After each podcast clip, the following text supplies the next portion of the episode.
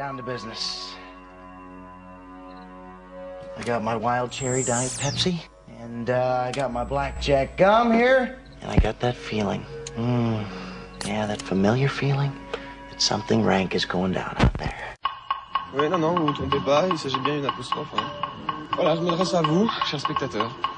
Don't ever feed him after midnight. She's alive! Alive!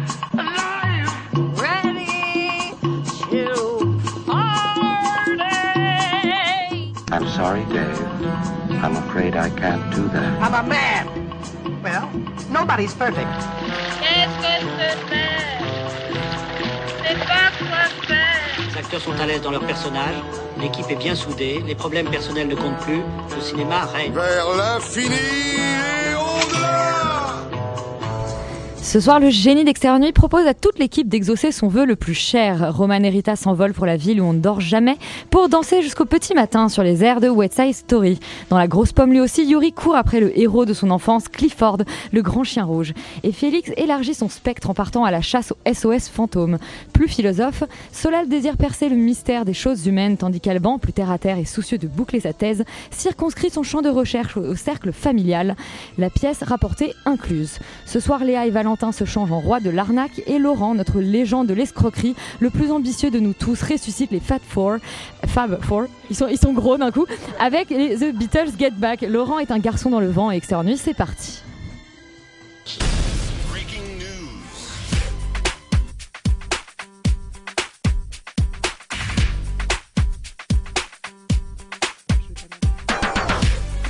Laurent, tu es un, fab, un Fat Four du coup.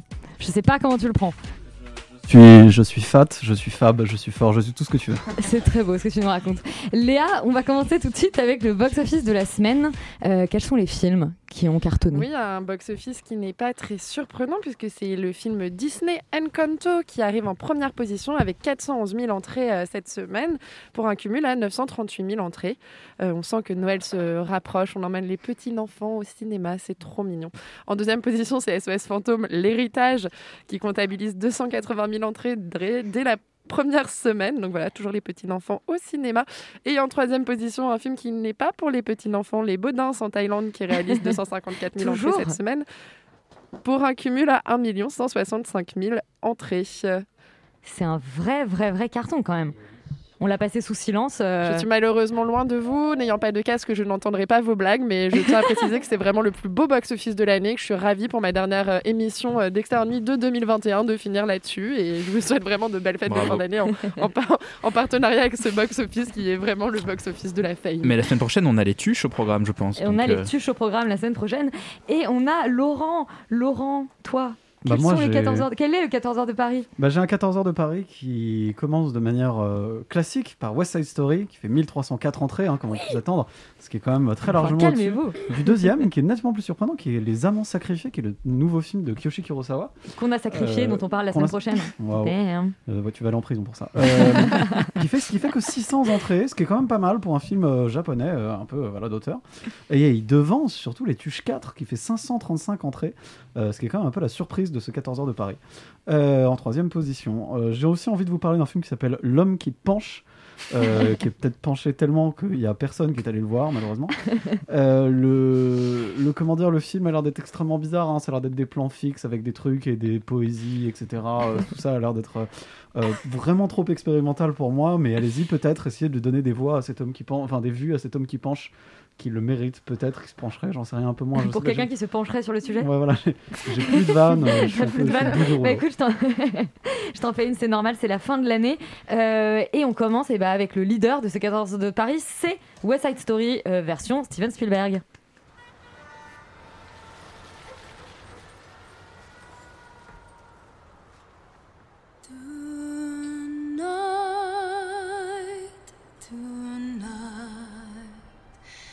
The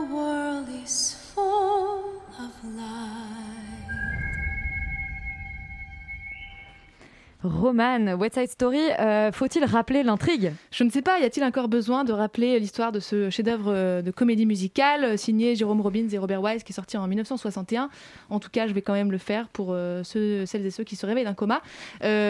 Donc c'est là on a affaire au, remake de la part d'un certain Steven Spielberg et West Side Story raconte en fait l'affrontement de deux bandes de jeunes. D'un côté les Sharks avec Bernardo comme comme leader, qui est donc la communauté portoricaine de- du West Side, et de l'autre côté les Jets avec Riff comme leader et qui sont les, euh, les pauvres délinquants du West Side. Et donc les deux se battent. Et West Side Story raconte l'histoire, euh, la rencontre et l'histoire d'amour entre un ex euh, de la bande des Jets, Tony, qui va s'éprendre de Maria, qui est en fait la sœur de Bernardo. Et donc ça donne une histoire d'amour un petit peu compliquée. Et donc la question qu'on se pose quand on va voir West Side Story, c'est pourquoi, enfin celui-ci, je veux dire, pourquoi refaire un, un film qui est déjà culte, qui est déjà brillant, parce qu'on est toujours un peu sceptique quand on va voir un, un remake et quand on écoute euh, par exemple un cover de Bohemian Rhapsody, pourquoi faire euh, reprendre un chef-d'œuvre? Euh, Et en fait, Spielberg nous répond simplement avec ce film qui est absolument magnifique, qui est à la fois extrêmement respectueux de la version originale et en même temps nouveau, contemporain et singulier. Déjà, euh, Spielberg explique lui-même que euh, cette histoire raconte que, que même dans les débris et dans les ruines, euh, les, meilleures histoires d'amour et les meilleures histoires euh, d'amitié peuvent naître. Et c'est pour cette raison qu'il a décidé de, l'adapter aujourd'hui pendant cette crise sanitaire. Et c'est peut-être très niais et très cuculapraline comme explication, mais en fait, ça fait pas de mal, voire ça fait beaucoup de bien. Euh, le film dure 2h37 et pourtant on ne voit pas le temps s'écouler. On en redemande presque à la fin. Moi, j'avais l'impression d'être une enfant de, de 7 ans dans une confiserie où tout est gratuit, à la fois la musique qui est splendide, le jeu des acteurs 5 étoiles, les décors, les costumes qui font quand même une très belle reconstitution des années euh, 50 à New York. Et enfin, la mise en scène absolument parfaite de Spielberg. Pour moi, c'est vraiment ça la plus-value de ce remake de West Side Story. C'est le découpage de Spielberg qui euh, se met toujours au bon endroit et qui, grâce à des moyens modernes, euh, ne se contente pas juste de filmer les superbes chorégraphies de, danse des, acteurs, mais euh, il donne une- danse à la caméra elle-même. C'est-à-dire que même la caméra a le droit à sa chorégraphie grâce à des moyens peut-être plus modernes que ce qu'il y avait à l'époque. Voilà, je trouve que Spielberg est quand même assez imbattable en termes de quand il s'agit d'efficacité, de divertissement et d'intelligence de plan.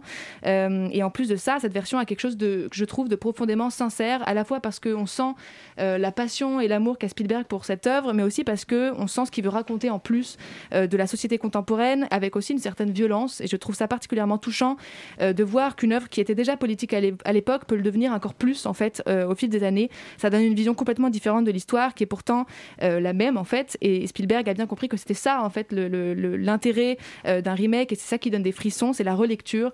Il démontre qu'on peut pleurer euh, une première fois en lisant un livre et qu'on peut s'effondrer en le lisant une deuxième fois, et que c'est ça qui, a- qui est d'autant plus, euh, qui a d'autant plus de valeur en fait dans une œuvre, c'est quand on la relit, quand on la revit.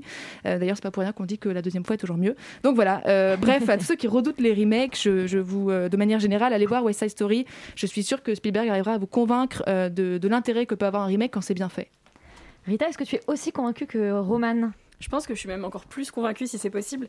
Euh, effectivement, la réactualisation du script qui a été faite par Tony Kushner est juste parfaite à mes yeux parce qu'il y a deux points qui ont été réactualisés d'un script déjà très moderne, euh, non, non pas du film mais bien de la comédie musicale euh, de départ. C'est d'abord, il n'y a pas d'adulte en fait. La seule figure humaine et adulte qu'il y a dans ce film, c'est Rita Moreno, le personnage de Rita Moreno. Et ça renforce l'idée que ces gens n'ont aucune figure tutélaire, personne n'est là pour les guider, c'est des gosses, ils n'ont aucune idée de rien et ils sont guidés par la haine et surtout ils sont instrumentalisés par des autorités locales qui savent très bien diviser pour mieux régner. Rita Moreno, qui d'ailleurs est une reine absolue, a plein, un plein de douceur. Je ne saurais pas décrire ça parce qu'on voit le temps, le- l'effet des années. Elle a 90 ans. Euh, on a l'impression qu'elle va s'effondrer si on la touche, mais en même temps, on voit qu'elle a vécu ça d'autres fois avant. On voit que c'est pas son premier rodéo et que bah, elle en a marre et en même temps elle est résignée, elle est dépitée face à cette violence qui est en face d'elle. Le deuxième point, c'est la gentrification qui arrive, mais avant de la voir, on voit surtout la destruction parce que ça se passe entièrement sur des ruines et c'est déjà tellement plus violent que la version originale. Et d'ailleurs, de manière générale, euh, tout est beaucoup plus violent symboliquement comme physiquement que la version originale. Les coups de poing, on les sent. Euh, peindre sur le drapeau, on le sent. Enfin, c'est- presque viscéral la manière dont il le filme. Et l'idée de l'espace, de comment est-ce qu'on l'habite, parce qu'effectivement, Yuri en parlera bien mieux que moi, mais la mise en scène et la manière dont Spielberg filme est juste exceptionnelle. Puis moi, je veux juste parler de la chorégraphie, du chant, du jeu. Euh, J'ai envie de re- vous revoir. Je l'ai vu deux fois ce film déjà, c'est pas normal.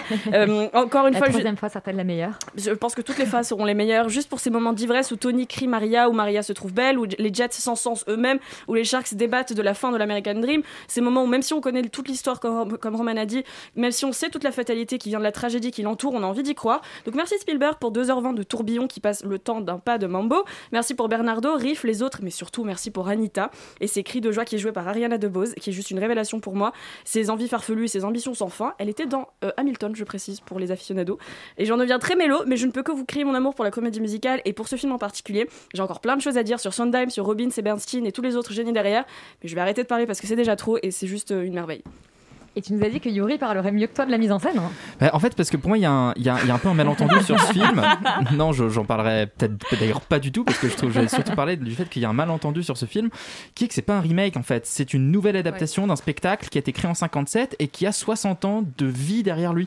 C'est un spectacle qui, en 60 ans de production, de, de réécriture, a Qui connu se des- débat, c'est Roméo et Juliette en plus. oui, oui, en fait, qui se base lui-même sur Roméo et Juliette, mais surtout qui a, qui a connu des mutations dans son écriture, dans sa mise en scène, dans sa chorégraphie, qui font qu'en fait, tout ça n'est pas euh, une adaptation du film de 61. Le film de 61 est ce qu'il est et il est révolutionnaire. Pour 1961, Spielberg, là, ne prétend pas révolutionner quoi que ce soit, il prétend juste faire un bon film à partir d'un matériau original qui mérite d'être réactualisé parce que justement, ce matériau original n'a de cesse été actualisé depuis 57, depuis sa création.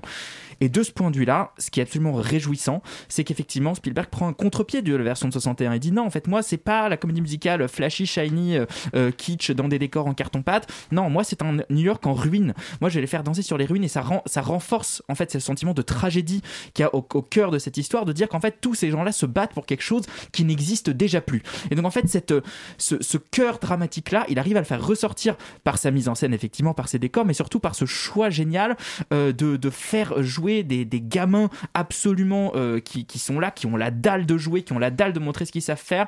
Tu parlais d'être un, enfant de 7 ans dans un, magasin de bonbons, et j'ai l'impression que Spielberg est cet enfant-là. Il est émerveillé, il est ébloui, et ça faisait longtemps que je ne l'ai pas vu filmer avec autant d'entrain, avec autant de cœur, avec autant de plaisir, ces, ces choses-là, et d'avoir une confiance, mais alors absolue dans sa mise en scène et dans sa caméra, par rapport à tous les films qu'on voit en ce moment, qui sont surmontés, surcoupés, euh, surcadrés. Lui, non, il fait un plan, il dit non, non, mais je vais pas le couper, il va durer le temps qu'il va durer, et après, je vais changer au moment où je veux que je vais le changer.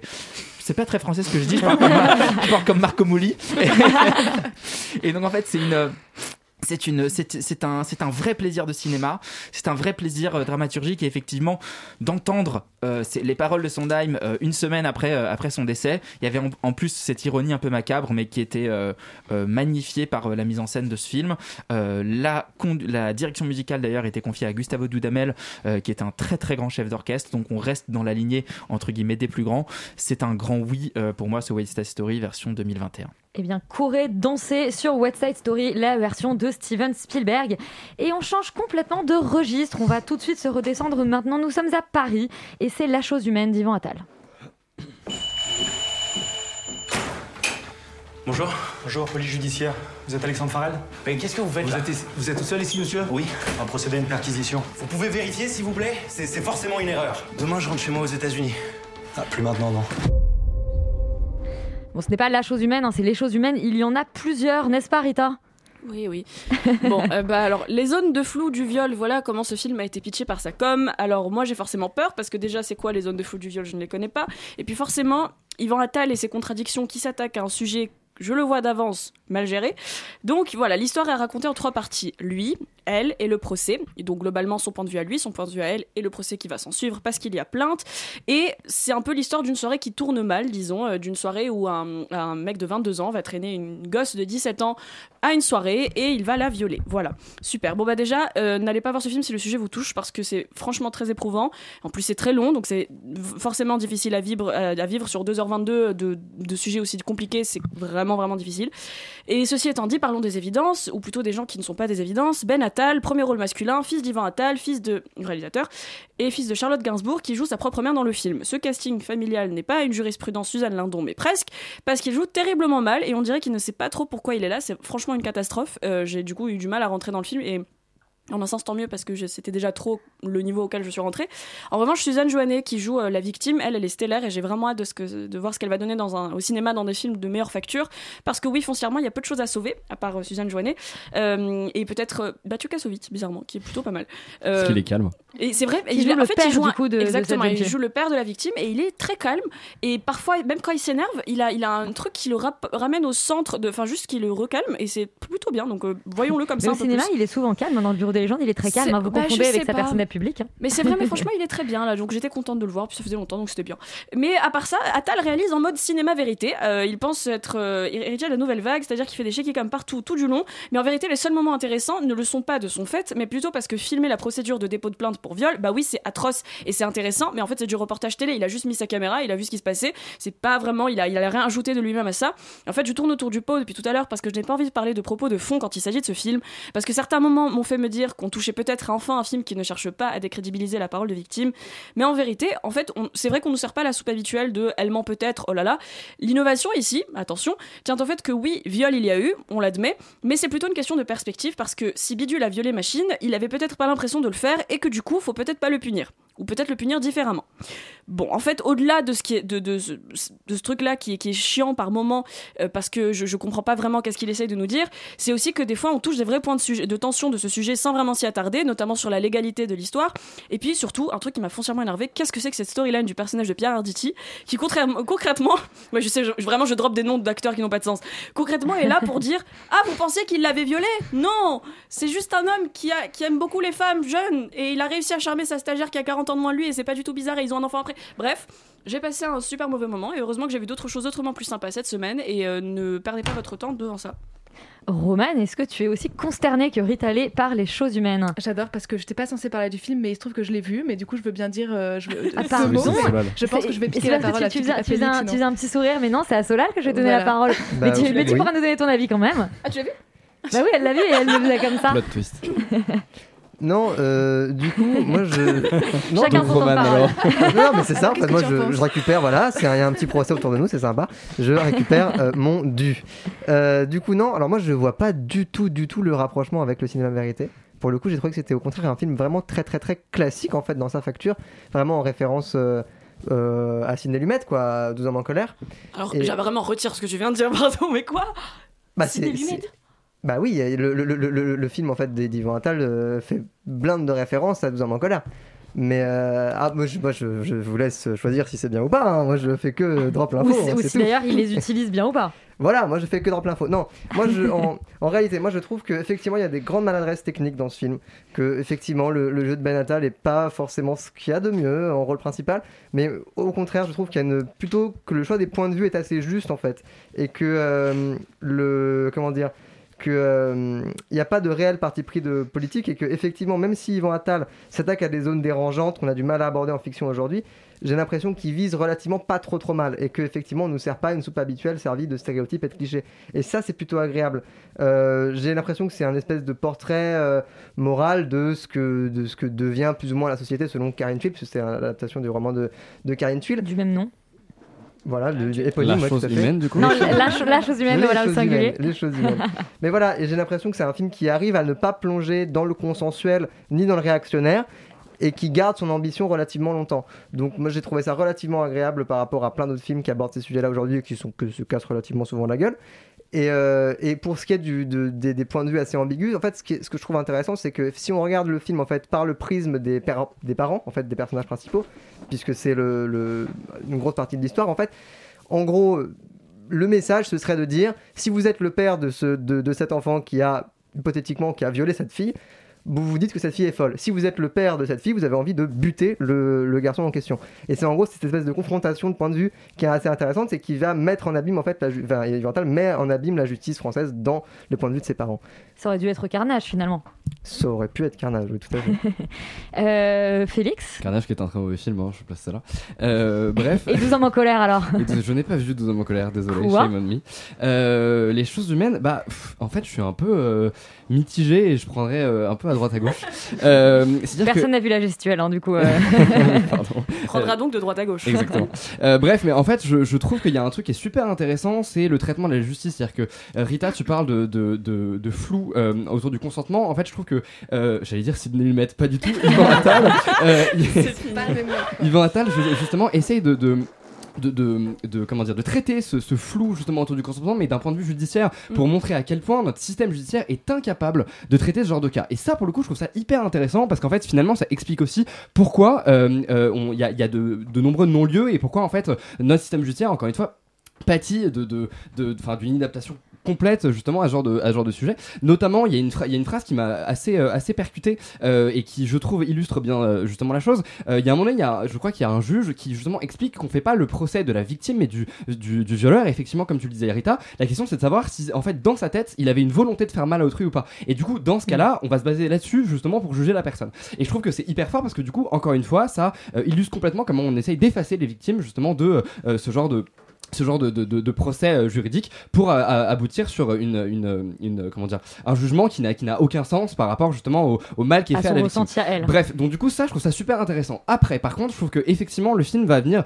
euh, essayer de parler de beaucoup trop de choses, c'est-à-dire qu'il y a énormément de choses qui sont euh, qui sont abordées euh, en lien justement plus ou moins avec le consentement mais pas du tout en lien avec cette espèce de d'axe judiciaire et je trouve que du coup le, ça empathie complètement, c'est-à-dire que moi les, pa- les parents, les espèces de familles qui justement qui vont venir s'affronter etc. Pour moi c'est un autre sujet, c'est un autre film et je comprends pas pourquoi c'est ramené justement à ça parce que du coup ça fait durer le film et ça développe des personnages qui sont pas extrêmement intéressants. Et du coup surtout ça appauvrit les personnages principaux qui eux pour le coup sont en confrontation directement de point de vue et qui sont intéressants. Typiquement je trouve qu'en fait le film est assez malhonnête et participe plus ou moins et là je te rejoins Rita à la culture du viol dans le sens où en fait on va venir essayer de nuancer le propos de la jeune fille euh, par des espèces de procédés scénaristiques qui sont moi je trouve mais quasiment honteux. C'est-à-dire qu'on va lui expliquer on va nous, inventer une espèce d'histoire comme quoi elle aurait tweeté en 2016 au moment de MeToo euh, qu'elle s'était faite violer par son animateur de radio euh, de, de colo pas quoi C'était radio. Bah, faut nous en parler. Et d'un coup, en fait, euh, on va essayer de justement de. Enfin, elle, elle le déclare pas, et du coup, on va, on va sous-entendre que potentiellement elle a inventé cette histoire, et que du coup, elle a inventé justement euh, quelque part tout, tout ce qui se passe là pendant le film. Et je trouve que, en fait, c'est c'est des procédés qui sont hyper malhonnêtes parce que la vérité, c'est que ça se passe jamais. C'est-à-dire que ce procès-là, en fait, je pense, dans la vraie vie, n'existe pas. Je pense qu'il n'y a pas autant de nuances par rapport justement à la parole des victimes, et pourtant, le résultat est le même. Et c'est ça qui aurait été intéressant justement d'aller étudier, essayer de nuancer un petit peu plus les personnages, essayer d'avoir justement potentiellement des arguments contre, euh, mais qui sont dus potentiellement à une pression justement patriarcale ou je ne sais quoi, et d'essayer d'aller étudier ça par rapport justement au personnage. Et juste pour finir, en- pour parler de la mise en scène, effectivement c'est extrêmement mal mis en scène, mais surtout il y a un truc qui m'a gêné, c'est que euh, pendant, pendant le film il y a des flashs qui sont censés justement illustrer euh, le- le- l'objectivité, en tout cas ce qui s'est réellement passé dans la soirée, et il utilise une caméra Super 16 avec euh, un, ratio 4 tiers et une espèce d'image extrêmement contrastée et, et- et avec euh, beaucoup de saturation, et on a presque l'impression que c'est un film fantastique, et je trouve que c'est complètement à l'opposé de euh, l'objectivité soi-disant justement des séquences, et je comprends pas pourquoi il a fait ce choix-là. C'est plus onirique que fantastique. Oui, mais du coup, je trouve ça bizarre quand tu essaies de représenter la réalité. Enfin bref, je, je me tais, mais euh, je suis très nuancé sur ce Et, et film. Roman veut dire un mot? Euh, mais moi, je suis complètement d'accord avec ce que vient de dire Félix. Je trouve que c'est un film euh, particulièrement éprouvant aussi, comme l'a dit euh, Rita. Donc euh, voilà, mais qui est très intéressant sur ce que ça raconte de la justice et non pas forcément de la situation, enfin du viol aussi. Et aussi, je trouve que le côté immersif du film est très réussi parce qu'en tant que spectateur, on est constamment en train de se dire ah oui, lui il a raison, elle elle a raison. Enfin, en train de, se- de, de nous-mêmes juger, de faire les, le juré comme ce que j'imagine voulait faire Yvan Attal. Donc de ce côté-là, je trouve ça plutôt réussi. Moi, ce que je trouve très réussi, c'est que tu viens de résumer tous les points de vue. Donc, merci beaucoup. Et en plus, tu as parlé aussi vite que euh, Félix et Rita, parce que tu as moins ce problème-là, euh, euh, Solal. Bim Et on va maintenant parler de la pièce rapportée euh, d'Antonin. Peut-être quoi ne parle pas vite. euh, c'est Solal, on ne comprend pas, moi, personnellement. Donc, la suite. Comment je fais pour prendre l'avion Euh, Je vais à Antibes. Ah, vous n'avez pas pris souvent le métro dans votre vie, vous? Oui, c'est la première fois. Mais qu'est-ce qu'il fabrique Il a peut-être rencontré une fille du quartier. Et pourquoi pas la reine d'Angleterre Vous aimez le romantisme J'avoue que je me suis jamais posé la question. Vous vivez avec votre mère Maman a souvent besoin d'aide, elle est en chaise roulante. Au fait, je m'appelle Ava. Et je m'appelle Paul. Je voudrais me marier avec vous. Ah, bonne idée. Alban, tu es allé voir la pièce rapportée, le nouveau film d'Antonin euh, Perejatko, euh, réalisateur qui te, qui te parle pas mal, me semble-t-il. qui me parle, en tout cas qui m'a parlé pour son premier long métrage, La fille du 14 juillet, qui était sorti en 2013. C'était un peu le, le- voilà, les- je m'intéressais, je commençais un petit peu à m'intéresser un peu plus euh, sérieusement au cinéma. Et je découvrais en même temps Vincent Macaigne et Vima Laponce que j'avais jamais vu avant. Et j'avais continué à suivre son cinéma avec La loi de la jungle en 2016, avec les- le même duo d'acteurs en plus avec Mathieu Amalric et Pascal Légitimus, qui m'avait un petit peu déçu. Et là, je m'attendais, en voyant la bande-annonce, à, à quelque chose de plus, de plus solide, en tout cas de plus, de plus mûr, de peut-être un petit peu moins radical, de plus grand public pour ce film-là. Et j'étais, euh, voilà, je- j'étais quand même un petit peu déçu pour euh, la pièce rapportée. On va dire que les, les, les 20 premières minutes, je vais raconter quand même un petit peu l'histoire. C'est l'histoire de, de hum, Philippe Catherine qui rencontre euh, euh, de Moustier dans le métro et qui tombe amoureux d'Anaïs de Moustier. Et euh, Philippe Catherine appartient à une famille qui s'appelle Château Tétard, une grande famille euh, d'aristocrates, de très riches, très à droite, très odieux. Et euh, Josiane Balasco va s'opposer à cette union et va essayer de mettre des bâtons dans les roues à Anaïs de Moustier pendant tout le long du John film. Qui est donc la mère de Paul. Voilà, la mère de Paul, pardon. Euh, les 20 premières minutes reine sont, assez, euh, sont assez réjouissantes. On va dire que euh, on, Antonin Perejanko a ralenti un petit peu son rythme effréné comparé à ses deux premiers films. On est sur quelque chose de plus réfléchi avec une utilisation de la voix off qui est un petit peu plus intelligente que d'habitude, qui rajoute au burlesque, qui rajoute un petit peu de peps, comme disaient les jeunes, euh, au film. et, euh, et ensuite, tout s'écroule, c'est-à-dire que autant on avait des, des- des scènes qui étaient voilà, poussées au maximum, au début une sorte de chasse à cour où il tire sur des gilets jaunes, on comprend bien le message du film, c'est un petit peu poussé à son paroxysme, mais c'est intéressant. Et après, tout s'écroule parce que c'est euh, soit pas assez poussé, soit il y a rien. Les personnages sont un peu sous-exploités dans, la, dans les 1h20, c'est-à-dire que William Legby, qui est un, personnage, un des quatre personnages principaux, euh, est complètement sous-exploité pendant tout le long du film. Philippe Catherine, que moi je trouve hilarant à chaque fois qu'il prend la parole, et ben pendant 1h10, on l'entend presque plus parler. Anaïs de Moustier est toujours, euh, voilà, elle colle bien à ce rôle, elle est vraiment, enfin c'est une bonne actrice. Moi je trouve qu'elle, euh, voilà, elle apporte quelque chose au film. Josiane Balasco, c'est un vrai fiasco. On en parlait avec euh, avec Valentin avant. Enfin, elle c'est voilà, c'est un rôle qui, elle, elle joue toujours le- la même chose. Et moi j'ai plus envie de la voir dans ce genre de dans ce genre de film. Voilà, donc moi je suis assez déçu. Elle Je pense chez que les je- bronzés. Voilà, je m'attendais à un, à un Pere Jalco plus voilà, plus grand public, plus populaire et en même temps plus maîtrisé. Et je trouve que ça c'est maîtrisé pendant 20 minutes et après ça s'écroule totalement. Donc euh, je vous voilà, je- Déconseille ce film. Je, déconseille ce film. Romain, cette fois-ci, je peux vraiment te donner la parole. écoute, euh, cette fois-ci, je l'ai vu et je peux en parler. Euh, moi, je ne suis pas euh, du tout enfin, familière du, du cinéma de Peredjatko, du coup, j'apprends à dire son nom en même temps. Euh, et j'avoue que ça ne m'a pas donné envie de voir la- ce qu'il a fait précédemment, euh, parce que je suis un peu sortie du cinéma en me demandant ce que je venais de voir, euh, si c'était euh, du cinéma, si c'était un vaudeville mal filmé ou une parodie d'un film de Romer.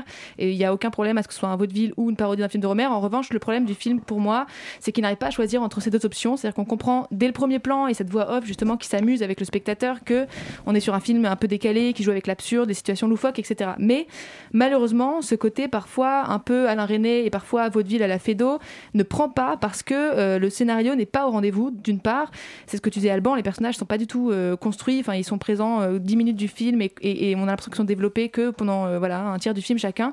Et aussi parce que le film se, se déroule comme une succession de sketchs un peu lourds sur une fille qui s'ennuie et qui déteste sa belle-mère. Et le film raconte rien d'autre si ce n'est un peu une critique euh, voilà de la grande bourgeoisie euh, qui, est, qui est peu subtile. Et je trouve ça dommage que les situations euh, absurdes du film soient traitées euh, autant en surface et avec une telle lourdeur comme si euh, le réalisateur con- considérait que l'absurdité et la subtilité n'étaient pas compatibles. Alors qu'il y a certaines scènes qui peuvent nous arracher un sourire, mais malheureusement euh, la scène suivante euh, retombe toujours dans quelque chose de plus grossier, ce qui fait qu'il est un peu plus dans qu'est-ce qu'on a fait au bon Dieu. Enfin bref, il y a trop de références. J'ai pensé à mille trucs dans ce film, et je pense que c'est aussi le problème, c'est que du coup, il a pas, ouais. voilà, exactement, c'est un peu le chaos.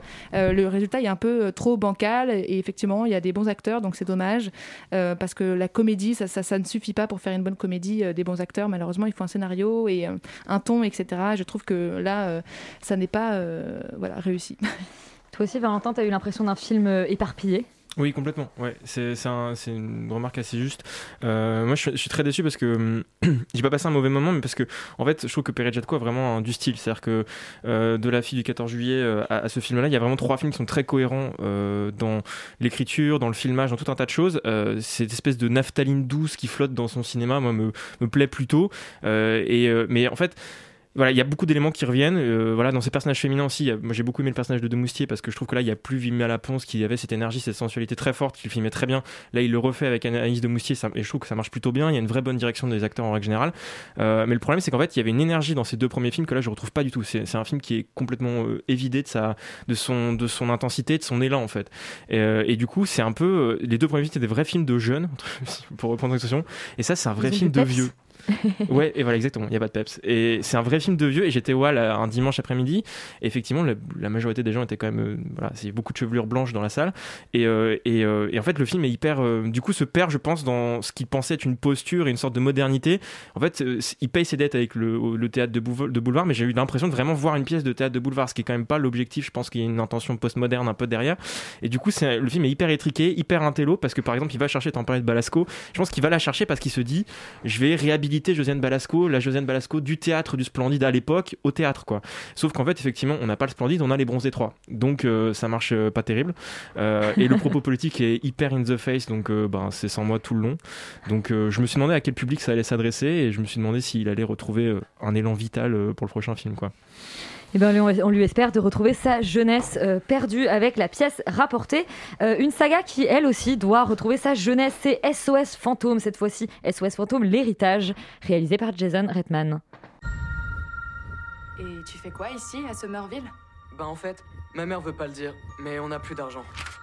Tout ce qui nous reste, c'est une vieille ferme flippante que mon grand-père nous a laissée en pleine cambrousse.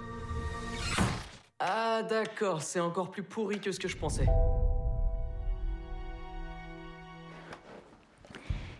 Félix, tu es un fan de la saga SOS Fantôme depuis ton plus jeune âge. Oui, Que donne l'héritage? C'est vrai, c'est complètement vrai. J'ai même fait un remake quand j'étais très jeune, un court métrage, mais bref, je vais pas trop en dévoiler sur ma Alors vie. que tu ne les avais pas Alors que je les avais pas vus, voilà, beaucoup, beaucoup d'histoires. Euh, et du coup, j'y suis allé avec euh, de la sympathie, parce que j'aime bien cette saga, même si je savais que ça allait être horrible parce que j'avais vu les bandes annonces. Et effectivement, ça l'est. Je trouve que vraiment, c'est euh, le vide abyssal, alors que pour, pour, ce, pour ce que ça raconte, c'est. Grosso modo à peu près la même histoire que le 1, sauf qu'on essaie de se faire croire qu'il y a un truc d'héritage et que du coup euh, c'est pas vraiment la même chose, dont, les, dont, dont le titre ex- exactement. En fait, c'est Egan, donc le personnage, euh, c'est le Ghostbuster avec les lunettes, pour ceux qui ont vu le film, enfin pour, pour ceux qui ont vu les deux premiers, qui du coup est décédé. C'est un peu voilà sa petite fille et sa famille qui va voir euh, euh, dans ses- son espèce de maison, euh, voilà un peu reculée euh, aux États-Unis, on sait pas trop où, euh, et qui essaye du coup d'un coup de découvrir un peu le passé de leur grand-père et de ce qui s'est passé, etc. Et en fait, il libère des fantômes et le méchant du 1, donc Gozer, revient détruire le monde, blablabla, super. Sauf qu'en fait, ce qui est fou, c'est qu'ils ont pris vraiment tous les partis pris, les, les, les plus mauvais partis pris justement d'adaptation possible. Euh, à savoir que déjà, ce qui était cool dans, Block- dans euh, pas du tout, dans Ghostbusters, c'était le fait que ça se passait à New York, c'est-à-dire que je trouve qu'il y avait vraiment une sensation de vie où euh, où il y avait des habitants, il y avait des fantômes qui hantaient les habitants, il y avait une vraie sensation de même de d'apocalypse en fait parce que euh, d'un coup il y a un bibodome Jamalo qui qui débarque et qui détruit tout, qui fait 30 mètres et qui est dans- sur l'Empire State Building. Enfin, je trouvais qu'il y avait vraiment quelque chose de, de l'ordre de, de, de l'urgence en fait dans le film. Et là, d'un coup, on est euh, euh, dans la campagne la plus paumée du monde et en fait on, on essaie de- comme d'habitude, comme les Éternels ou les Marvel, on essaie de nous faire croire que c'est la fin du monde alors que tout ce qu'il y a à détruire c'est des champs de maïs quoi. Donc vraiment je comprends pas. Euh, et en plus surtout c'est euh, le cliché du blockbuster années 80 euh, qui essaye justement de jouer sur euh, euh, notre nostalgie, sur des clins d'œil fan service au film euh, vraiment je, le film te vomit dessus euh, vraiment à ce niveau donc c'est vraiment c'est c'est insupportable moi j'en ai marre de voir l'espèce de cadavre d'Hollywood qui se masturbe devant moi et essayer de me faire euh, avoir euh, voilà je sais pas Effectivement, on n'a pas très envie de voir ça sur grand écran non de, de, de, de, de, de storyline nul complètement pété euh, qui essaie de jouer un petit peu sur Ça dépend qui, hein, chacun ses déviances. Ouais, bah, c'est pas pour moi. Donc vraiment, je, je, je ne conseille pas euh, CS Fantôme. Alors à la limite, si vous êtes vraiment hyper fan justement de la saga et que vous adorez qu'on vous prenne pour des cons, allez-y, mais peut-être allez voir un psy aussi derrière, parce qu'il faut vraiment changer, quoi. C'est pas possible. Faut arrêter de faire ce genre de film. C'est vraiment le, le, le Stranger Things euh, universe, je ne sais quoi, parce qu'évidemment, c'est les enfants et les machins, tous des enfants qui sont hyper nerds, Un, qui un- arrivent. un des, ac- un des acteurs d'ailleurs de un Stranger des Things. acteurs de Stranger Things, ils ont tous 12 ans, ils comprennent tous la physique quantique. Enfin, arrêtez de nous prendre pour des cons, genre vraiment, c'est insupportable. En parlant de déviance, Laurent, est-ce que tu as aimé te faire vomir dessus?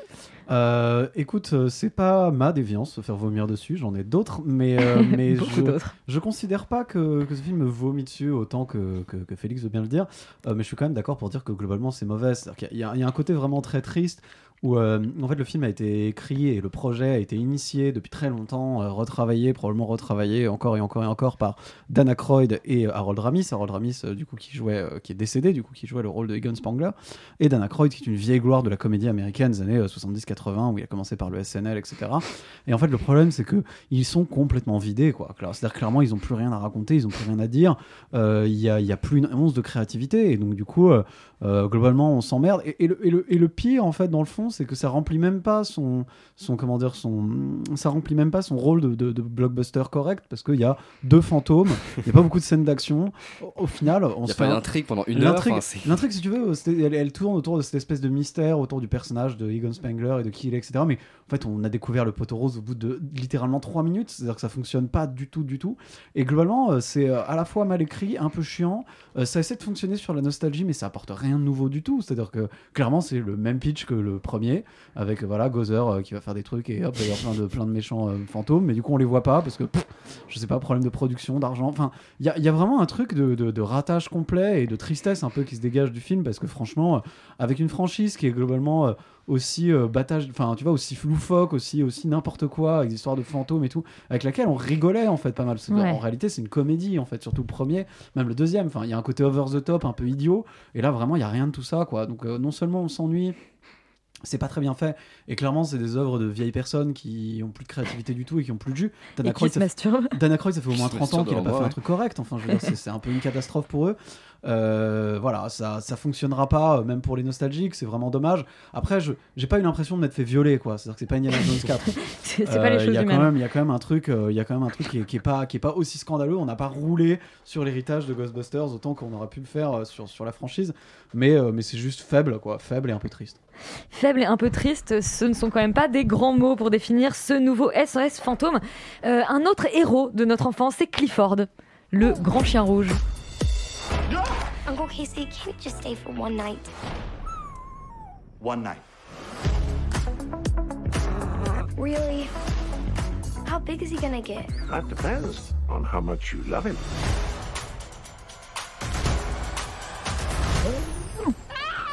Yuri, c'est toi qui as insisté pour mettre au programme ce film de Noël, Clifford. Clifford, le gros chien rouge, je le gros, précise je bien. dis grand, mais c'est vrai qu'il est gros qui, aussi. euh, qui, qui, qui raconte l'histoire de Clifford, le, le gros chien rouge, qui est donc trouvé par une petite gamine au début et globalement, euh, elle va vouloir le garder et évidemment, un méchant capitaliste va vouloir. Là, le, le- le lui récupérer et Parce que ça sert à vraiment- quoi un gros chien parce rouge qu'en fait euh, ce gros chien rouge Elisabeth c'est une métaphore de la grande idée communiste révolutionnaire Euh, puisque quand on la récupère au début on la sauve on la sauve du, du temple du, néo- du néolibéralisme Thatcher Park c'est dans le film hein, n'est-ce pas wow. toute cette symbolique euh, est tout à fait présente Ah oui, c'est même on pas une récupère vanne. le chien ah non non c'est pas une vanne Ah, on récupère ce chien et ce chien que, que on, plus on l'aime plus il grandit comme l'idée Mais révolutionnaire je comprends pourquoi ça t'a plu en fait, Yuri. mais voilà, et parce qu'en fait, on a là vraiment une métaphore de la figure de l'altérité, et notamment la figure de l'altérité politique, donc tout le refoulé anticommuniste américain qui ressort à travers la figure de Clifford. Il y a même une séquence où on essaye d'exfiltrer Clifford en Chine, où l'idée communiste est encore de l'avenir, et donc en fait, il y a vraiment une, une, une vraie métaphore euh, absolument euh, bouleversante euh, de cette idée-là. Et même bouleversifiante. Et, et même, et même bah, d'ailleurs, même que le, le méchant du film est un grand capitaliste, une figure de l'agroalimentaire qui veut, qui veut quoi? Qui veut la croissance, une croissance artificielle, une croissance qui va vers, euh, vers la, la monstruosité avec des chèvres à deux têtes. Tout ça est dans le film, hein, je, je n'invente rien. Et, mais la puissance de Clifford et de la révolution prolétarienne va donc mettre à mal leur plan dans un discours de fin que Mélenchon n'aurait pas renié. Donc si vous voulez euh, prendre un petit drapeau rouge, allez voir Clifford, le gros chien rouge. Vous êtes sur Radio Campus Paris, vous n'entendrez ça nulle part ailleurs. Donc abonnez-vous, je sais pas, démerdez-vous, donnez de l'argent. Faites, faites, faites, faites, c'est c'est incroyable, merci. Solal, je suis très curieuse de ton analyse euh, politique également de Clifford. Ben là, je suis pris au dépourvu parce que je pourrais jamais faire aussi Tu bien. voulais parler quoi. de cinéma, mais tu es au bon endroit. Bah non, mais moi j'ai envie de vous dire, à la limite, on skip mon temps de parole et on passe à autre chose. Qu'est-ce que je vais faire derrière ça, quoi? Enfin, je veux pas l'intérêt. Non, non, euh, bah écoutez, euh, maintenant que je- que j'ai accès à cette analyse politique brillante, j'ai envie d'aimer ce film. Voilà. voilà, je... donc je vais oublier tout ce que je voulais dire. Non, non, parce que j'allais dire, j'en ai marre qu'on prenne les enfants pour des cons et qu'on fasse des films euh, pour demeurer, mais non, en fait, finalement, si on leur Ah apprend la grande idée euh, prolétarienne de la première euh, internationale, moi je suis pour. Voilà, donc finalement, allez voir Clifford, quoi. Allez-y, euh, mais, mais J'aime bien le sectarisme sur la première internationale. C'est beau parce que Ah, c'est- c'est la première internationale, elle est encore anarchiste, ça c'est beau. Êtes tout le temps, mais uniquement la première.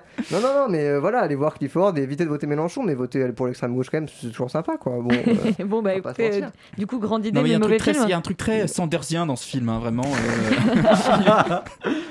il manque plus que les mots. C'est Alexandra Ocasio-Cortez et, et comment Et bah, dire, elle, je pense qu'elle est sponsor du film. Ouais, voilà, non, mais d'ailleurs, il y a- d'ailleurs, toute, un- toute une ribambelle de personnages secondaires qui montrent vraiment la difficulté, la, la, la, la condition ouvrière aux États-Unis, notamment ce, ce gérant d'épicier qui s'est coupé la main en travaillant, hein, n'est-ce pas? Il est vraiment manchot. Tout ça est dans le film également et qui est devenu vegan et qui est donc, et qui est donc de- qui est vraiment à la pointe euh, du progrès social. Euh, les, euh, la famille de la petite fille qui, se, qui est sans, sans cesse menacée de, de, de se faire virer de son appartement alors que, euh, alors, qu'elle, euh, alors que sa mère a un travail, donc c'est une femme seule, elle, elle est victime de la gentrification également. Donc il y a- y, a tout, un- il y a vraiment un, un- un fond social euh, extrêmement anticapitaliste et tout à fait révolutionnaire dans ce film, absolument. Et une question quand même, Solal, tu avais vu le dessin animé? Alors, moi, il faut savoir que j'ai vu des animés quand j'étais vraiment en bas âge. hein, et j'avais un gros doudou de chien rouge. Oh. Voilà, toute mon enfance.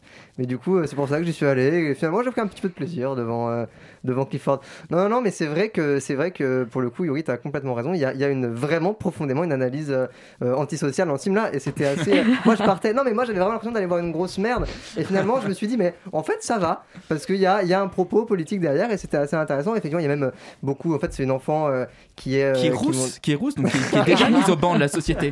C'est vraiment très Ah non, compliqué elle, hein, pour elle elle. est militante, elle est militante écologiste. Elle est militante écologiste et elle plus, fait, du, et elle fait du, du recyclage dans son école, etc. Il y a Ouais. plein de. Il y a beaucoup. Bon, après, ça part dans beaucoup de sujets sociaux, mais je- c'est vrai que pour des, pour des très jeunes enfants, c'est cool d'aborder ce genre de sujet-là euh, et de les convertir au communisme. Donc Voilà. ça, moi, Le petit Lénine illustré, mais euh, par Clifford. Écoutez, allez absolument découvrir Clifford pour vous, euh, pour comprendre votre conscience politique. C'est très important pour ce Noël. Et euh, je crois que le titre est une transition logique. Après ça, nous allons maintenant parler des rois de l'arnaque. Tu me diras moi combien j'ai gagné? Si je te dis je le sais même pas moi-même, est-ce que tu vas me croire? L'escroquerie est liée à la taxe carbone qui permet, vous le savez, aux entreprises d'acheter et de vendre des droits à polluer. Les fraudeurs se sont en fait engouffrés dans une faille du système. Des individus venus quasiment de nulle part réaliser le casse du siècle.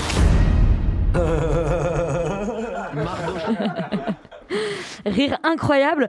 Euh, Léa, de quoi nous parle ce film documentaire sur Netflix, Les rois de l'arnaque? Alors, si vous avez bien prêté attention à la bande-annonce, elle résume assez grossièrement de quoi ça va parler. Pour résumer un peu plus en profondeur, euh, les rois de l'arnaque, ça parle d'une arnaque à la taxe carbone euh, qui a eu lieu il y a une, un- une dizaine d'années euh, suite à la mise en place de ce qu'on a appelé la taxe carbone. C'est-à-dire que les États de l'Union européenne ont décidé d'instaurer une taxe carbone pour les entreprises polluantes et les entreprises très polluantes qui dépassaient leur quota de droit à la pollution avaient le droit de racheter le quota carbone des entreprises qui, elles, polluaient moins. C'est complètement con, mais euh, bon, il y a des gens qui vraiment se font chier à Bruxelles et qui ont eu cette idée-là. Et il y avait un très mauvais film d'Olivier Marshall sur le sujet. voilà. Euh, là, le documentaire est réalisé par Guillaume Niclou et on va suivre donc une bande d'arnaqueurs, une espèce de bande de, de, de, de- de gros bolos euh, qui vivent à Belleville et qui se sont, parce qu'ils sont spécialistes de la, ce qu'on appelle la fraude à la TVA, c'est-à-dire que la TVA, on la paye en France, mais pas dans les autres pays de l'Union européenne. Et donc, si vous avez une société en Allemagne, une en France, et que vous vendez du matériel d'un pays à l'autre, vous pouvez finalement éviter de rembourser votre TVA à la C'est toujours excellent Voilà. sur Radio Campus Paris. J'essaye de faire de la vulgarisation économique. Euh, cette taxe carbone était assujettie à la TVA. Grande erreur, puisque du coup, ces petits escrocs qui jusqu'à présent euh, achetaient des portables à Londres et les revendaient en France sans payer la TVA, cette fois, on fait la même chose en achetant de la taxe carbone, sauf que la taxe carbone, elle était cotée en bourse et ils ont détourné plus de plusieurs milliards euh, d'euros. C'est un truc assez démentiel. Euh, les personnes qui ont été condamnées ont été condamnées à 283 millions d'euros d'amende, mais on peut chiffrer à plus de 1,3 milliard, il me semble, euh, d'argent détourné, d'argent qui aurait dû aller aux contribuables français. Et la star de ce documentaire, c'est lui.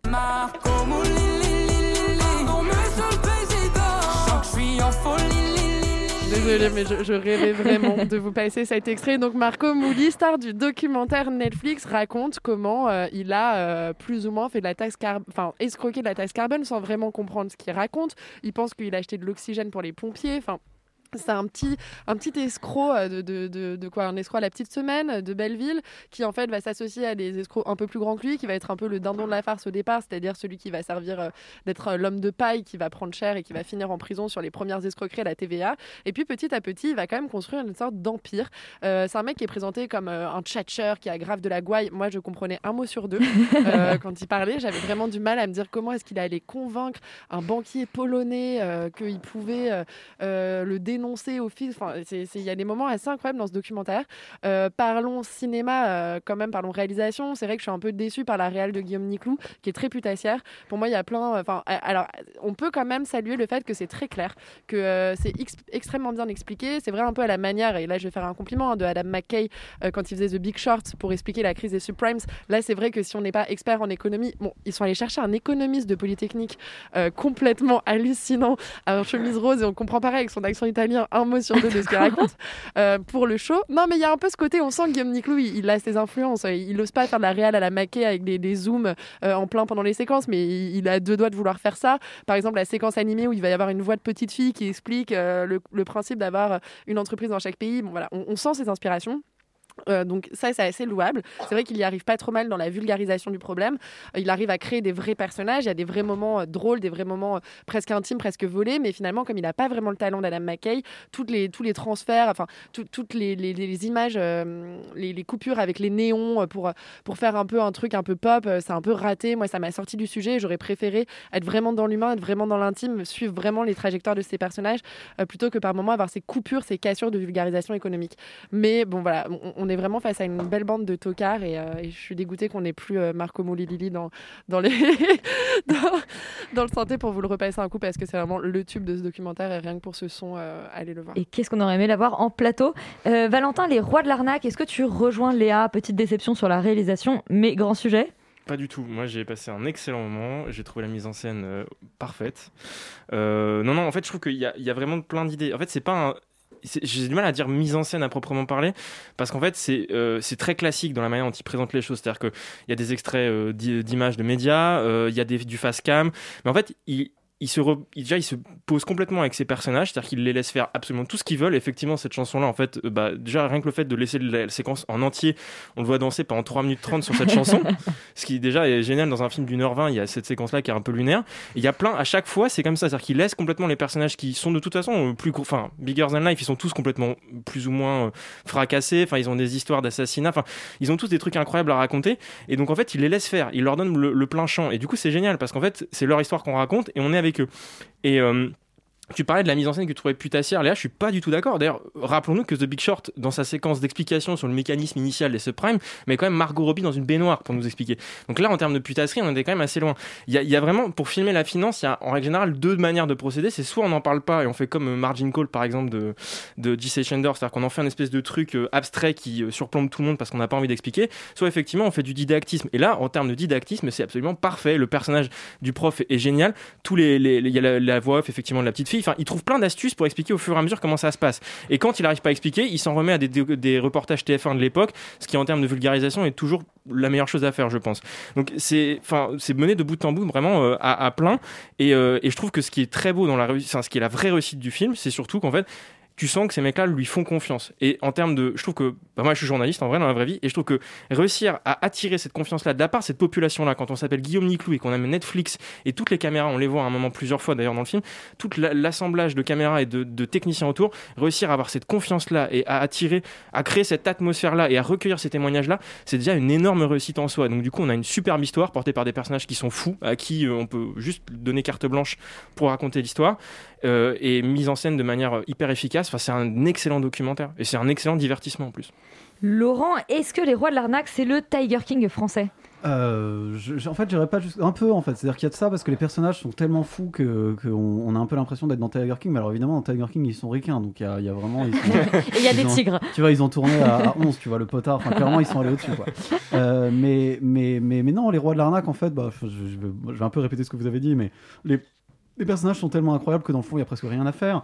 Euh, donc, euh, donc c'est vrai qu'il suffit juste de les filmer, vivre, et c'est complètement insensé. Après, euh, en effet, Guillaume Niclou se contente pas de ça. Il, fait, il, essaie de construire un propos, il essaie de faire quelque chose d'intéressant, d'essayer de faire comprendre un peu comment ça marche, qui est pas forcément complètement évident.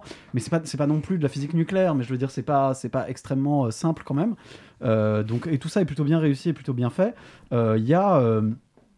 il y a quand même aussi quelque chose que, que- qui est particulier, je trouve, dans ce film et qui est assez intéressant, c'est que il y a une vraie construction autour de, de- de- du storytelling des personnages. C'est-à-dire que plus on avance, plus on se rend compte qu'en fait, euh, ils sont plus sombres qu'il n'y Ouais. paraît et qu'ils jouent un peu au débilos. euh, un mec, euh, l'ancien fils de boucher de Belleville, euh, de toute cette espèce de, voilà d'ambiance du schmatos, des juifs, voilà, de, ouais, du, du- du sentier de Belleville, de tous ces mecs-là qui sont dans des combines un peu, un peu, un peu bizarres, un peu à l'arrache. Et en fait, on se rend compte que c'est des types qui auraient probablement pas trop peur de menacer des gens de mort et de faire des trucs plus que tendus. Euh, ce qui rend et ce qui est, ce qui est génial en fait, c'est que tout tourne autour de ce personnage de Marco Mouli qui renvoie pas du tout cette vibe-là, qui a l'air super con, qui joue vachement du truc où il est complètement débile, il dit qu'il comprend rien, etc. Et en fait, plus tu t'avances, plus tu te rends compte qu'en fait, c'est probablement Ouais, pas c'est si pas simple. vrai. Et d'ailleurs, le film conclut là-dessus. hein. Il dit Mm. qu'il y a ce qu'il raconte et puis Mm. tout ce qui est pas raconté, tout ce qu'on saura Ouais. probablement pas. Oui, puis même euh, ce que ce que ce que comment dire Marco Mouli en fait, il se transforme un peu au, final, au, final- au- au- enfin, au fur et à mesure du film. Et plus plus plus il se rend compte que que, que le sujet est sérieux, que faire le documentaire c'est sérieux en fait. Enfin bref, le, le truc le truc est vraiment bien fait, c'est très divertissement, c'est c'est très bien pensé, euh, c'est c'est hyper drôle, c'est complètement fou, il faut absolument regarder. Netflix sait faire de très bons documentaires, c'est peut-être globalement les meilleurs trucs qu'on peut trouver sur Netflix, donc vraiment faut y aller. Ah, c'est sûr que c'est pas les séries les meilleurs trucs sur Netflix. Yuri, un dernier mot sur les rois de l'arnaque? Oui, non, mais je, globalement, je vais pas, je vais pas être très long sur le film. Euh, je trouve effectivement le film insensé dans le sens où, en fait, j'avais, moi, j'avais lu des histoires sur la, sur la- l'arnaque à la, taxe carbone sans jamais me, figurer qui étaient ces gens-là. Donc tu, tu lisais Marco Mouli, Arnaud Mimran, euh, tout ça, tous ces gens-là, tu les, tu les lisais dans la presse et puis tu disais voilà que c'est des gens un peu présentables, des escrocs et tout. Et puis là, tu les vois avec leur gueule et tu te dis mais qu'est-ce qui se passe quoi? C'est vraiment le, c'est vraiment des espèces de pieds nickelés absurdes et, vraiment, effectivement, tu disais euh, larger than life et il n'y a pas grand-chose à faire d'autre que de les filmer parler et vraiment aller voir les rois Et de d'avoir l'arnaque. leur confiance pour qu'ils se livrent quand même. hein. Ça, c'est vraiment, je trouve ça formidable. C'est fa- réussi à faire ouais, ça. Je sais et pas c'est- comment et c'était ce qui est possible. fascinant, c'est c'est la, c'est la- toute la mise en perspective avec le milieu euh, criminel de Belleville, de l'Est parisien, avec Jérôme Pirat, qui est un journaliste euh, assez chevronné dans, dans cette histoire, qui t'explique qu'en fait, ouais, lui, il est, il- on, on l'appelle machin yeux bleus, et lui, il l'appelle machin grosse bouche, etc. Donc, cette espèce de, de, de, de, de, véracité, en fait, de ce milieu-là qui est assez, qui est assez bien rendu. Et puis, c'est à mourir de rire, quoi. Et c'est effrayant, en réalité, parce qu'on se dit que euh, ils ont vraiment bien berné tout le monde, mais comme, euh, comme a dit un des mecs de la Cour des comptes euh, dans le, dans le, dans le film, euh, j'aurais pu le faire, mais bon, au moins je ne suis ni en prison ni mort. Et c'est une bonne conclusion. Ah putain, c'est si bien. C'est une très bonne conclusion. On vous encourage donc tous à voir Les Rois de l'arnaque. Et le dernier documentaire dont on parle ce soir, c'est The Beatles Get Back de Peter Jackson.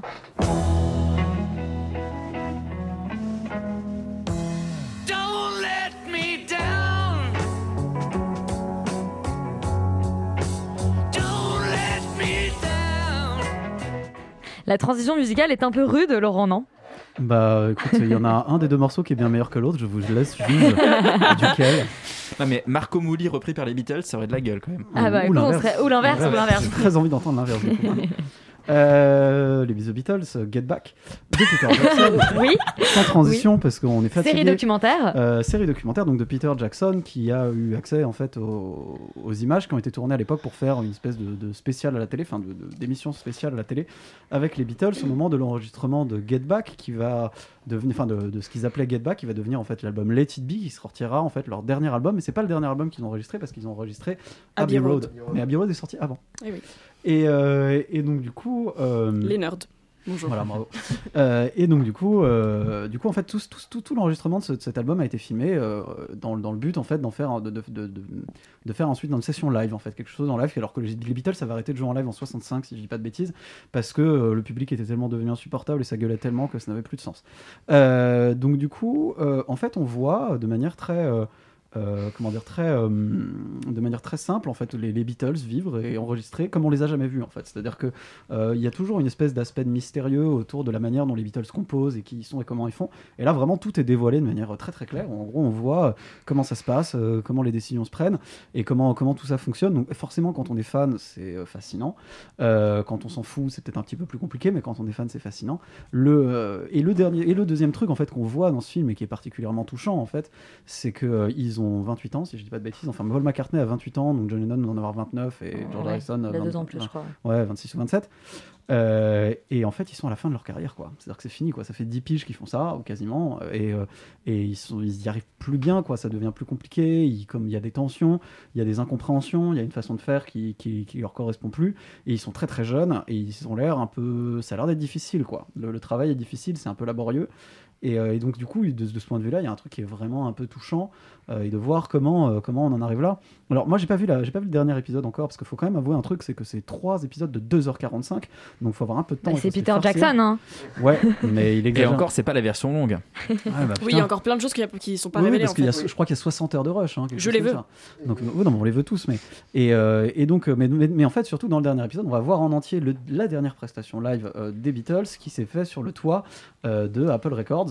Euh, qui, est, euh, qui est donc euh, justement les images qu'on a vues et qui est leur dernier truc live. Ça, voilà, je- c'est un- moi j'ai très hâte de regarder ce truc. Honnêtement, quand on est fan des Beatles, c'est fascinant. Quand on s'en fout, j'ai un peu mal à comprendre l'intérêt parce que c'est un peu long, c'est un peu complexe, mais euh, ça reste un, thème- un, un document tellement incroyable que enfin, je, je pense qu'il faut le regarder. Solal, est-ce que tu es fan des Beatles? Ah, mais je suis pas fan, je suis fétichiste euh, des Beatles. Donc ça t'a beaucoup, beaucoup plu. Ah bah donc ça m'a beaucoup beaucoup beaucoup plu. Euh, en fait ouais, ce qui, est vraiment intéressant et c'est ce que tu disais, c'est de, de voir ces gens-là, en fait des Beatles, dans leur simplicité en fait. Il y a vraiment une épure qui est assez touchante, c'est que bah en fait c'est des gens quoi, et ils s'engueulent, ils sont pas d'accord et puis euh, voilà, et c'est compliqué. Et puis il y a même euh, des moments d'engueulade, des moments de tendresse où ils parlent de leur voyage, de leurs albums de 10 ans qu'ils ont passé ensemble. Et il y a, il y a vraiment, il y a vraiment des, il y a même des discussions qui étaient enregistrées par l'équipe euh, du documentaire à l'époque et qui, dont les Beatles n'étaient pas d'accord en fait pour enregistrer ce genre de choses. Il y avait des micros cachés dans, le, dans les différents studios. Les pots de donc, fleurs. a- Dans les pots de fleurs, ah, ouais, ils le disent, ouais. Et donc il y a des discussions qui, ils savaient pas qu'ils étaient enregistrés. Et donc ça donne parfois des trucs assez impressionnants, quoi, où, où, euh, où, finalement le- le- l'épopée, en fait, ce, que, ce, qui, est devenu, euh, ce qui est devenu légendaire aujourd'hui, tenait qu'à un fil, quoi. Et il y a même des esquisses de, de chansons. Je sais qu'il y a un moment, je crois que John Lennon euh, esquisse tout doucement Jealous Guy, mais avec pas encore de paroles. On a juste l'air et on se dit putain, mais c'est Jealous Guy en fait, qui sortira genre 3-4 ans plus tard. Et c'est assez impressionnant d'avoir justement tout ce, tout, ce, tout ce qui est devenu mythologique et légendaire aujourd'hui, qui est là sous nos yeux, euh, dans son épure euh, la, plus, euh, la plus totale. Voilà, en plus, euh, Peter Jackson fait le choix de laisser tous les rushs dans leur longueur. hein. Il y a vraiment des passages très très longs, on les voit juste interpréter les chansons d'autres artistes, où ils s'entraînent, où ils cherchent. Et, euh, et c'est assez. euh, je sais pas, il y a une espèce de. pas de fatigue, mais de, à force de, les voir travailler comme ça aussi longtemps, il y a presque un épuisement aussi du spectateur qui, colle à l'épuisement qu'on ressent dans l'image, en fait, que eux ressentent à force de travailler dans un projet dans lequel ils se sont quasiment perdus, où ils se disent on va se laisser un mois pour euh, enregistrer un album à partir de que dalle et faire une prestation live à partir de que dalle. On a un mois pour le faire, quoi. Et donc il y, a- il y a vraiment. euh, tout, tout est dra- dramaturgiquement là, rien que dans, le, dans les images qui ont été À, filmées à- à, à une l'époque. quoi. période quand même où ils sont très très productifs, ils font deux albums par an hein, quand même, un truc comme ça. Parce que donc c'est donc c'est c'est vrai que Oui, mais sauf que challenge là, oui, sauf que là, là, le challenge, c'était qu'il devait, il voulait faire ça en fait. Enregistrer euh, en live en plus. Il voulait Enfin, enregistrer et pouvoir et pouvoir en fait pouvoir le jouer en live, alors que techniquement les albums qu'il faisait c'était des albums euh, à partir de 65 où justement ils se permettaient d'avoir d'autres interprètes de pas forcément jouer eux-mêmes. Et donc voilà, et donc euh, vous verrez une épopée qui a duré un mois et vous n'écouterez plus jamais l'album Let It Be de la même manière. Rita Oui, bah, je suis aussi très grande fan des Beatles, donc ça m'a fait beaucoup de bien de regarder ça. Euh, c'est c'est super. J'ai- pareil, fans ce soir. Écoute, bah, en même temps, pour- c'est vrai que pour se taper les 3 fois 2h45, je pense que. 7h47 en tout. Voilà, il faut, faut vraiment le vouloir. Ouais. J'ai pas encore vu le dernier épisode, donc j'ai très très hâte. En revanche, je, donc, tout- je suis d'accord avec tout ce qui vient d'être dit sur. euh, c'est génial, c'est de, de voir, euh, ils sont comme ça, ils rigolent, ils font des blagues, ils sont tellement drôles en fait. Genre, j'ai envie de traîner avec eux, même si je pense qu'il y a des moments où ça devait pas être fun. Ils sont quand même trop marrants. Paul McCartney qui se balance, genre, de branche en branche presque dans le studio. Et alors, il y a, y a- je veux parler du coup des choses un peu plus anecdotiques, mais qui ont fait que c'était une superbe expérience pour moi. Déjà, depuis le début, ils veulent faire leur, euh, leur concert dans ce qu'ils appellent l'Arabie, et en fait, et la Libye. Et ça m'explose de rire parce que pendant tout le truc, c'est un running gag où ils arrêtent pas de dire. Euh, attendez, parce que si on le fait devant 8000 Arabes, ça pourrait être incroyable. Et, et Paul McCartney qui est vraiment en mode, je suis pas hyper sûr. Et ensuite, on les voit un Ah, c'est peu. Ringo qui veut pas y Ouais, aller. voilà, c'est et Ringo qui est génial. Il dit mais on va les amener comment? En bateau? Ah c'est chiant les bateaux. Et Ringo qui dit ouais mais c'est chiant parce que si on le fait à Londres au moins le soir je peux rentrer chez moi.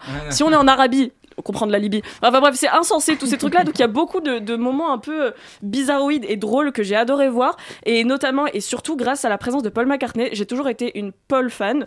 Là je le suis encore plus parce que ce mec a vraiment inventé la musique pardon plus que n'importe qui d'autre. Le gars prend sa guitare et genre il fait ta ta ta ta ta. Ah bah tiens get back. Oups bisous on a trouvé la chanson. C'est complètement fou et je sais que ça a dû être monté un petit peu. Mais même si ça a été monté c'est complètement absurde de le voir créer de la musique comme ça vraiment en partant de, genre du néant et, faire des trucs aussi fous qui deviennent littéralement un des albums les plus enfin qui a le plus d'influence sur l'histoire de la musique Donc moi j'ai adoré voir euh, le Let It Be- euh, pas du tout voir euh, Get Back Euh, je sais pas trop euh, qu'est-ce que j'en aurais attendu de plus si ce n'est que euh, bah enfin ouais juste plus de, encore d'images j'ai hâte de voir le troisième épisode c'est merveilleux et si vous n'aimez pas les Beatles ou que vous ne connaissez pas plutôt si vous ne connaissez pas les Beatles peut-être regardez quand même parce que ça c'est une belle manière de s'introduire à la musique Commencer peut-être du coup par Let It Be, qui est le documentaire qui a été tiré en fait de ces sessions-là, euh, qui est en fait la version très très courte en fait de Plus ce qu'on voit, ouais. voilà, de ce qu'on voit là. Et pour les grands fans, Euh, on attend les 60 heures. Ouais, je, je vais pas, je vais donc voilà, pareil, je vais, je vais, je vais être dans le concert de louanges, euh, euh, sans mauvais jeu de mots, sur ce, sur ce film, sur cette euh, série. euh, Enfin, je sais pas trop comment l'appeler, sur ce, Cette sur série, ce mastodonte.